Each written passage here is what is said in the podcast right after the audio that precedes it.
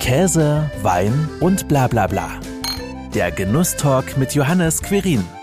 So ein frisch gezapftes Urpilz, das sind so diese Momente, die einfach ein ganz breites Grinsen auf meinem Gesicht herbeiführen. Für viele Menschen im Saarland gehört es einfach dazu, ein herbes, frisches Urpilz. Mein heutiger Gesprächspartner führt die Karzberg Brauerei aus Homburg bereits in fünfter Generation. Ich unterhalte mich mit Christian Weber über Tradition, Innovation und natürlich die herbe Frische. Hallo Christian, schön, dass du dir die Zeit nimmst. Hallo, hallo zusammen. Freut mich sehr dabei zu sein. Karlsberg ist ja extrem fest mit dem Saarland verwurzelt. Was bedeutet das Saarland denn für dich ganz persönlich? beginne natürlich immer mit diesem Begriff Heimat. Das ist natürlich so ein etwas dehnbarer Begriff, weil ich glaube, Heimat ist ja auch nicht nur ein physischer Ort, sondern ein Ort, wo man, ja, wo man Menschen nahe ist, wo man sich kennt. Das ist natürlich der Ort, an dem ich aufgewachsen bin. Bin dann viele Jahre unterwegs gewesen und dann war es dann wieder ein Ort des Zurückkommens. Und das sind wahrscheinlich so diese zwei Dinge, die ich damit verbinde. Dieses Großwerden, wobei ich war nur 16, als ich weg bin, so wie groß ich da schon war. Ähm, und dann ist es natürlich dieses Zurückkommen und dann wieder hier in, in dieser Heimat wissen, was man daran auch hat. Ja, du hast es nämlich auch gerade schon gesagt, deswegen habe ich die Frage auch ganz an den Anfang gestellt. Nach dem äh, Abitur, beziehungsweise schon während des Abiturs, du hast dein Abitur nämlich in Schottland absolviert, genauso dein Studium der Volkswirtschaft. Und danach ging es ja dann auch entsprechend in die weite Welt hinaus, nach Budapest, in die Schweiz, nach Ghana und dann auch noch nach Wien. War es denn dann auch schon immer ganz klar, weil du gesagt hast, zurückkommen, dass du dann auch tatsächlich ins Saarland zurückkommst und dann auch noch ins Familienunternehmen einsteigst? Also weder das eine noch das andere war klar oder war irgendwie ähm, vorgeplant. Ähm, natürlich die Nähe zu so, einer, zu so einem Familienunternehmen, die Nähe auch zu den Freunden, mit denen ich hier groß geworden bin, hat natürlich immer so ein, so ein Gefühl des äh, mal darüber nachdenken ähm, mit sich gebracht. Aber über die Zeit es gab Momente, da war das Saarland ganz weit weg und dann gab es wieder Momente, da war es wieder ganz nah. Und am Schluss, äh, ja, am Schluss hat es einfach der, in, in, dem Moment genau gepasst. Genau gepasst. 2010 war das, wenn ich das richtig äh, Erinnerung habe. Genau, ne? 2010, ja. Und dann bist du ja eingestiegen ins Familienunternehmen. Wie fühlt sich das denn an, so eine große Familientradition, fünfte Generation weiterzuführen? Ist das auch manchmal eine Bürde? Also es beginnt mal damit, dass es total schwer ist, es zu greifen. Es ist natürlich immer sehr unterschiedlich, ob man jetzt gerade in einer geschäftlichen Situation ist. Jetzt haben wir ja ein Unternehmen, das mit unseren Produkten sehr, sehr präsent draußen ist.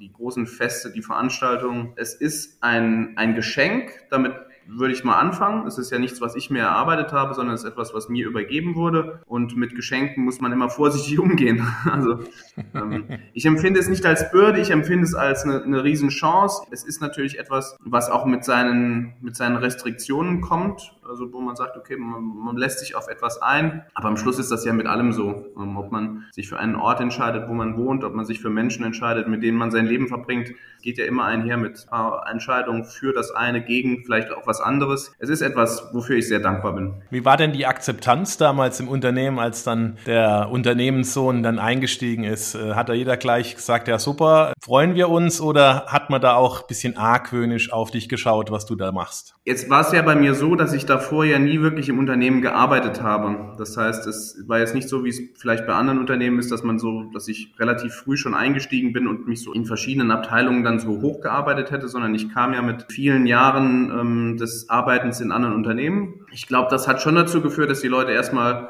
versucht haben, mich da einzuordnen und mal zu schauen, was der dann da jetzt so will und was der denn da für Ideen hat. Und ich glaube, gleichzeitig ist natürlich für die Menschen, für die das Thema Familienunternehmen etwas Wichtiges ist, glaube ich, war das schon ein positives Signal, dass wir als Familie sehen eine, eine relativ große Familie, dass sich da jemand gefunden hat, der sagt, ich habe da jetzt Lust, dort einzusteigen und mitzumachen. Und der Staffelstab von Vater auf Sohn, war das eine leichte Situation oder musstest du dich da auch hart durchkämpfen? Ich glaube, auch dort hat es mir natürlich schon geholfen, dass ich über die Jahre in Unternehmen gearbeitet hatte und immer Chefs hatte und ganz normal in einer Hierarchie, einer Struktur gelernt habe zu arbeiten und ähm, es für mich deswegen erstmal von meiner Seite heraus keine so sonderbare Situation war, zu sagen, okay, da, da ist ja noch jemand anders. Mein Vater hat es sehr geschickt gemacht, glaube ich. Er hat es natürlich mit seinem Vater auch schon mal erfahren dürfen, was bei in so einer Situation gut ankommt, was in so einer Situation schwierig ist. Es war sehr geräuschlos. Wir haben auch nie so einen, so einen Punkt gehabt, wo gesagt haben, ja, jetzt ist heute gerade der Punkt und hier offiziell werden jetzt hier irgendwie wird der Schlüssel übergeben. Also es war einfach viel, viel dezenter im Hintergrund und insofern das hat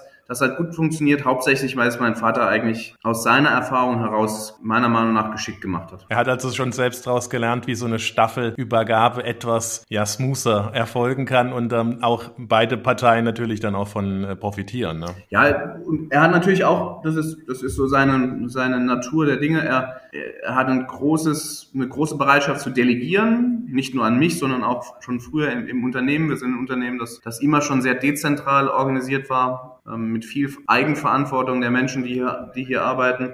Und er ist auch bereit, einfach Veränderungen zuzulassen und auf sich zukommen zu lassen und nicht nur im Status quo zu verharren und sagen, okay, es ist, war schon immer so und deswegen sollte das auch immer so sein. Also da da habe ich viel Glück gehabt, glaube ich. Veränderung ist da ja auch ein gutes Stichwort. Hast du vieles anders gemacht, auch um dich vielleicht da abzugrenzen und deine eigenen Fußstapfen dann zu hinterlassen? Ich glaube, wir haben beide eine unterschiedliche Grundsituation, die wir von unserem jeweiligen Vater übernommen haben. Als mein Vater hier ins Unternehmen eingestiegen ist, da jetzt sind wir in den ja, Ende der 70er, Anfang der 80er Jahre, eine Zeit des, des immensen Wachstums aller Branchen, ein, ein starkes Wirtschaftswachstum, aber vor allen Dingen ein unglaublicher Wettbewerbsdruck um Wachstum. Wer kann am schnellsten wachsen? Also so ein, so ein wie so ein Wettrennen muss man sich das ja vorstellen. Und ob das jetzt hier im Saarland ist und oder in Deutschland. Und er hat, er hatte sich dieser Situation angenommen und hat über, über verschiedenste Themen, über Produktinnovationen, über geografische Expansion, über Unternehmenskäufe, hat er einfach das als seine Aufgabe gesehen, gesehen an diesem Wachstum teilzuhaben und auch dort nicht ins Hintertreffen zu gelangen, was ihm in der Rückwärtsanalyse für mich, glaube ich, auch ganz gut gelungen ist. Ich bin jetzt halt in einer anderen Situation. Also wir sind in einer Situation als Branche, als Land, in der es vielleicht nicht mehr um diesen extremen, um dieses extreme Wachstumsthema geht, sondern eher um um Wertigkeit, um, um, um Wertschöpfung, um vielleicht eine gewisse Rückbesinnung auf, auf Kernthemen und ähm, dieses nicht mehr, sondern vielleicht einfach besser von dem, was man so macht. Und das ist natürlich eine andere Aufgabe. Ich weiß nicht, jeder muss, ich glaube, in seinem Moment sein, sein, seine Spielaufgabe finden und damit versuchen, möglichst gut umzugehen. Ja, weil dann natürlich auch die Situation der Markt, wie du es auch gerade ja beschrieben hast, komplett anders war. In eurem Leitbild steht ja jetzt unter anderem auch drin, wir wollen durch unsere Getränke das Leben unserer Konsumenten schöner machen. Was bedeutet denn dieser Leitsatz für dein tägliches Arbeiten? Wir sind ein Unternehmen, das breit aufgestellt ist und das auch einhergeht historisch mit dieser Fragestellung, wie man, wie man vorankommt durch, durch Diversifikation und Themen. Und in den letzten Jahren haben wir uns aber sehr intensiv mit dem Thema Konzentration beschäftigt. Auf was, was sind denn Dinge, die wir wirklich konzentriert abarbeiten machen wollen und in denen wir dann auch für unseren Konsumenten auch wirklich darlegen können, dass wir gut und vielleicht auch besser sind als unser Wettbewerber. Und da haben wir uns stark auf das Thema, wir sind eigentlich, wir sind ein Getränkehersteller und ein Markengetränkehersteller konzentriert. Und dieser Satz, das Leben unserer Konsumenten schöner machen, steht auch ganz viel für diesen Konzentrationsprozess zu sagen, naja, per se erstmal, wir stellen ein Lebensmittel her, ein, ein Getränk, etwas, etwas sehr sehr Intimes, etwas, wo Menschen bereit sind, es in sich hineinzugießen und davon ausgehen, dass das ihnen gut tut. Und dieser Verantwortung sollte man sich auch bewusst sein, dass man da nicht nur irgendwas zusammenmischt, was man irgendwie, ja, was man auch trinken kann, sondern dass das, was wir da tun, das, was wir als Getränke herstellen, auch Teil hoffentlich der Lebensfreude von Menschen ist. Und ähm, das bedarf auch einem sich damit beschäftigen, wie ist die Qualität, was, ist, was sind die Zusammensetzungen, wie kann das Produkt auch besser werden, dass der Mensch sagt, na, früher habe ich das und das getrunken, aber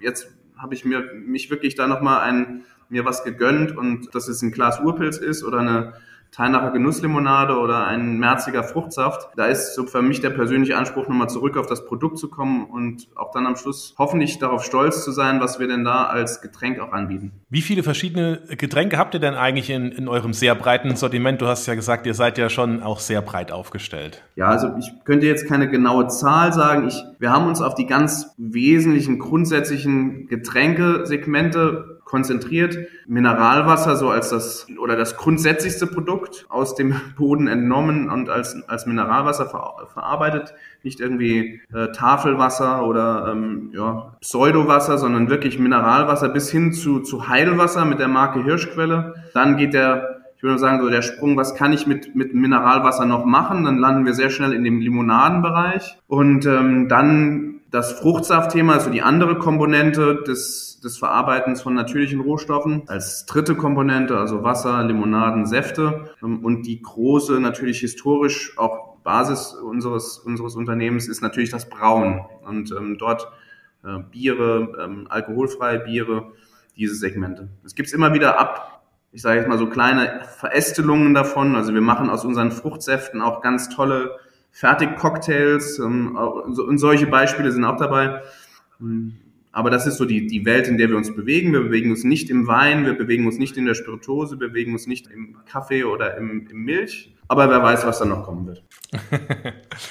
ja, und Urpilz ist natürlich euer Kernprodukt. Das ist ja, das steht auch das Saarland. Ich glaube, wenn man im Saarland ist, kommt man auch an Urpilz gar nicht dran vorbei. Was ist denn die herbe Frische für dich? Es ist vor allen Dingen, wenn es toll in der Gastronomie serviert ist, einfach so ein, so ein unglaublich, so ein unglaublich besonderer Geschmacksmoment, der, der einfach zu verschiedensten Zeitpunkten stattfindet und wo man einfach da, wo ich dann sitze und denke, okay, das ist genau der Punkt. Nicht nur, wenn ich irgendwo anders war und ähm, dann nach Hause komme und das Produkt dann genieße, so sollte das schmecken, sondern ja, so, so ein Nachmittag in der Außengastronomie, während die Kinder irgendwie ihr ihr äh, Vanilleeis ähm, essen, ist so ein frisch gezapftes Urpilz. Das sind so diese Momente, die einfach ein ganz breites Grinsen auf meinem Gesicht herbeiführen. Das ist wahrscheinlich so die beste Beschreibung. ja, ich glaube, das Gefühl kennen einige Saarländer, denn Urpilz ist ja wirklich auch so ein, so ein Kultprodukt und es gibt ja so Hardcore-Fans, die ähm, ja total auf Urpilz auch schwören und immer auf der Suche nach Urpilz sind. Wie wichtig sind denn solche Hardcore-Fans für euch als Unternehmen? Also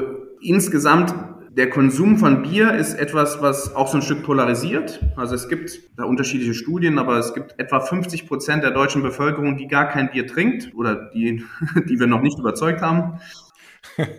Und dann innerhalb der 50 Prozent der Menschen, die sich ganz bewusst für Bier entscheiden, gilt natürlich auch so eine gewisse 80-20-Regel, dass, dass äh, es Menschen gibt, die es einfach sehr regelmäßig konsumieren und, und für die das Trinken von Bier ein ganz normaler Tages Ablauf zum Feierabend oder zum Abendessen und so weiter ist. So wie es für, viele von uns ganz normal ist, morgens ähm, ins Büro seinen Kaffee zu trinken. Also Teil des, Teil des tagtäglichen Lebens. Und dieses, ich sag mal, dieser bewusste Konsum, dieser Genussmoment, das ist natürlich für uns ein ganz, ganz wesentlicher Aspekt. Wir, man hat ja oft so die Bilder vor Augen dieser der großen Feste, der Oktoberfeste und der Stadtfeste und so weiter und so fort. Das macht lustigerweise aber äh, gar nicht so sehr unser Geschäft so sehr aus, wie es jetzt Menschen sind, die wirklich so ihr Feierabendbier genießen. Ich, ich glaube, das ist so der eigentlich der, ich finde auch der ein sehr schöner traditioneller Teil unseres unseres Geschäfts, dieses, dieser Belohnungsfaktor,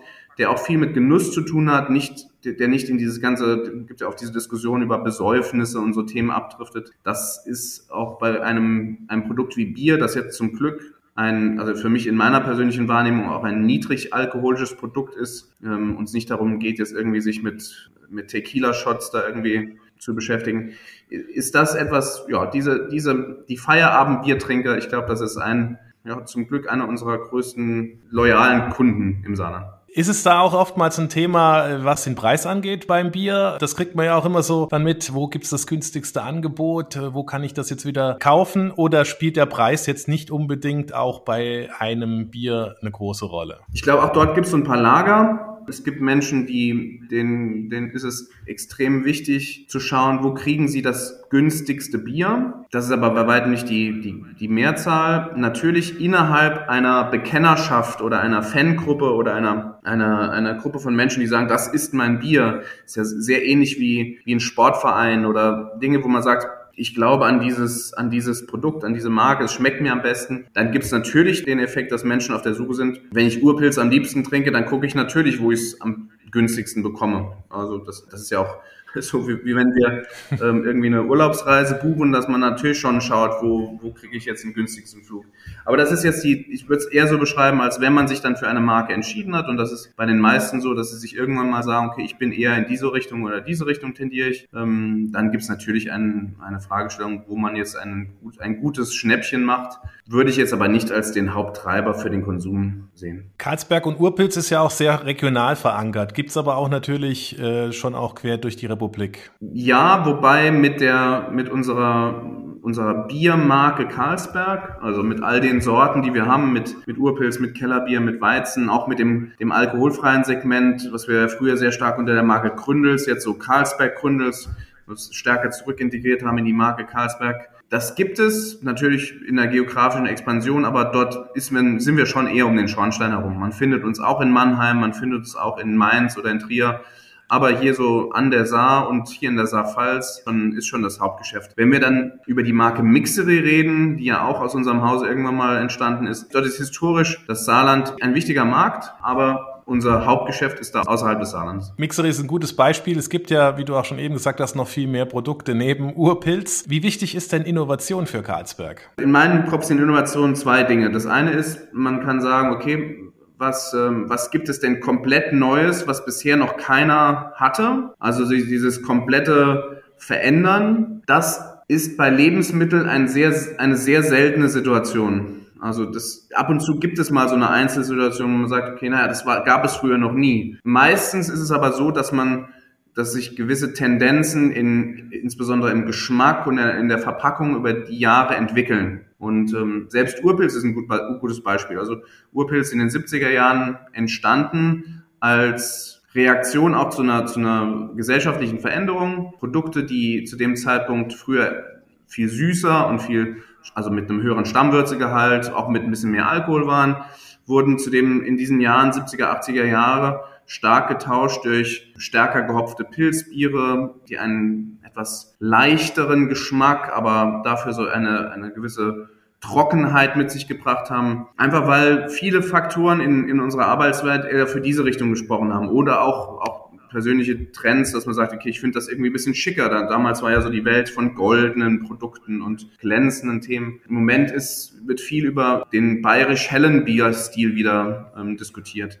Und ähm, gibt es dann Produkte, die werden dann adaptiert. Und dann geht es bei uns schon als Unternehmen darum, immer wieder nah beim Konsumenten zu sein und zu sagen, okay, müssen wir sinnvollerweise ihm jetzt ein Angebot für solche Trends machen und Dinge ausprobieren ähm, und ähm, mal schauen, dass wir immer auch verstehen, was, was sucht er und können wir dieses, diese Suche auch, auch äh, befriedigen. Und ab und zu dann trotzdem irgendwo etwas entdecken, was bisher noch keiner kannte und dann ähm, damit einen Markt nochmal machen. Wie viel Angebote kriegt man denn da so als, äh, als Brauerei?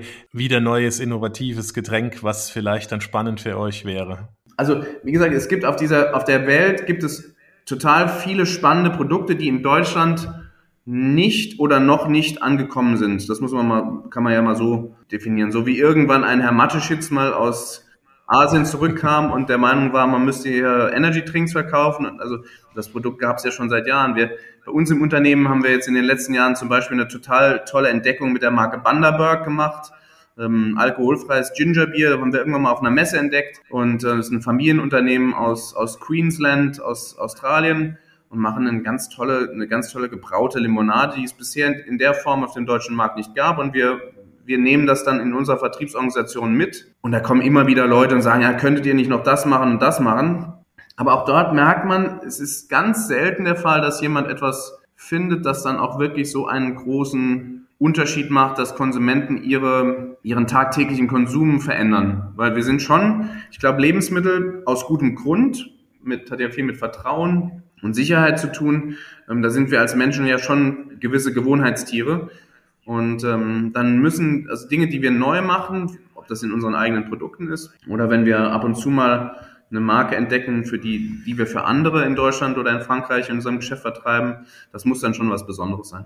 Regelmäßige Preise kriegt ihr aber trotzdem für die Produkte, wo man vielleicht so sagt, naja, da steckt jetzt nicht sonderlich viel Innovation äh, drin. Äh, euer naturtrübes Kellerbier ist das weltbeste Lager. Merkt ihr denn sowas dann auch am internationalen Ansatz oder interessiert das dann fast keinen? Das beginnt wirklich spannend zu werden, weil bis vor, ich würde mal sagen, fünf, sechs Jahren wurden, wurden die meisten Wettbewerbe, die es so gab, äh, noch sehr belächelt. Das war was, ähm, was sich in so einer in der Welt der, der Craft Beer Nerds abgespielt haben, wo auch kein, keine große Brauerei gesagt hat, ich nehme daran teil. Ähm, da waren die, die, die Panels und die Ju Jurys auch alle noch ein bisschen so besetzt, dass man denkt, naja, okay, ob das jetzt wirklich so viel Sinn macht. Und dann auf einmal begann so ein Trend, es sind mehrere sogenannte Awards dann entstanden aus verschiedensten Richtungen. Und ähm, die, da hat sich auch so ein bisschen die Spreu vom Weizen getrennt und große große Wettbewerbe sind entstanden, wo man sagt, okay, da nehmen jetzt sehr, sehr viele Brauereien teil, kleine Brauereien, große Brauereien, mittlere Brauereien, wie, wie wir das sind. Und ähm, wenn man sich dann dann durchsetzt, dann ist das natürlich als Verkaufsargument für nicht nur für unsere internationalen Kunden, sondern auch, auch zu Hause natürlich sehr hilfreich. Wesentlich, dass natürlich die in Deutschland wir ja zum Glück nie eine, ein, eine problematische Diskussion über die Qualität von Bier hatten oder haben sehr anders als in den USA, wo diese Craft-Bier-Bewegung entstanden ist, weil alle gesagt haben, naja, das 65. Miller Light oder Bud Light kann ich jetzt auch nicht mehr trinken, ich brauche mal irgendwie was Neues. Und in Deutschland mit über 1200 Brauereien und verschiedensten Bierstilen und Themen ist das ja eine ganz andere Welt. Und da, da insofern, da werden diese, diese Preise, ich glaube, insbesondere von unseren Mitarbeitern intern total wertgeschätzt und sind für die auch ein Riesenansporn und eine riesen, ja, Bestätigung ihrer Arbeit. Weil wir können es uns ja im, im Bierbereich, ist es ja nicht so wie in anderen Getränkegattungen, wo jedes Jahr oder jede Charge des Produktes immer anders schmecken darf. Bei uns muss ja eine stetige Qualität für das Produkt immer da sein. Und wenn dann so ein, so ein Produkt wie unser Kellerbier, aber davor waren es ja auch viele andere, unser Bockbier, unser Gründels Grapefruit, wenn so Produkte dann so einem internationalen ähm, Wettbewerb standhalten, dann sind die, die Jungs und Mädels bei uns intern natürlich zu Recht riesig stolz drauf und ähm, wissen auch nochmal vielleicht ein Stück mehr, warum sie hier jeden Tag zur Arbeit kommen. Und dann wird dann auch mal ein Fässchen Bier angestochen. Genau. Was macht denn einen erfüllten Tag für dich aus, Christian? Der Kontakt mit, mit tollen Menschen, würde ich es mal so beschreiben. Also wir, ähm, ich bin ja jetzt kein, kein gelernter Brauer oder bin jetzt auch kein Finanzmensch, der die ganze Zeit ähm, mit Banken verhandelt oder ich verbringe meine Zeit auch nicht in den Verkaufsgesprächen mit den großen Lebensmittelhändlern. Also ich bin immer wieder unterwegs mit verschiedensten Bereichen, habe die Chance auch über ganz unterschiedliche Themen, ob das jetzt Etikettendesign, ob das eine Produktentwicklung, ob das eine IT-Automatisierung ist, mit Menschen zu reden. Und immer wenn ich danach so das Gefühl hatte, das war jetzt heute echt wieder spannend, nicht nur zu erleben, wer da so da ist, sondern mit den Menschen zusammen auch irgendwie auch Dinge voranbringen zu können, ab und zu mal auch meinen Beitrag zu leisten. Das ist dann, das ist eigentlich so das Beste. Also dieses, dieses erfüllte, die, die erfüllte Zeit mit, mit Menschen hier im Unternehmen und auch, auch draußen mit Kunden und Konsumenten, die wir dann so kennenlernen. Ja, dann bleibt mir nur noch vielen herzlichen Dank, Christian, für die Einblicke in den Karlsberg-Kosmos. Sehr gerne. Hat Spaß gemacht. Danke dir. Das war Käse, Wein und bla bla bla der Genusstalk mit Johannes Quirin. Dir hat dieses Gespräch gefallen? Dann abonniere den Podcast, um keine neue Folge zu verpassen. Bis zum nächsten Mal.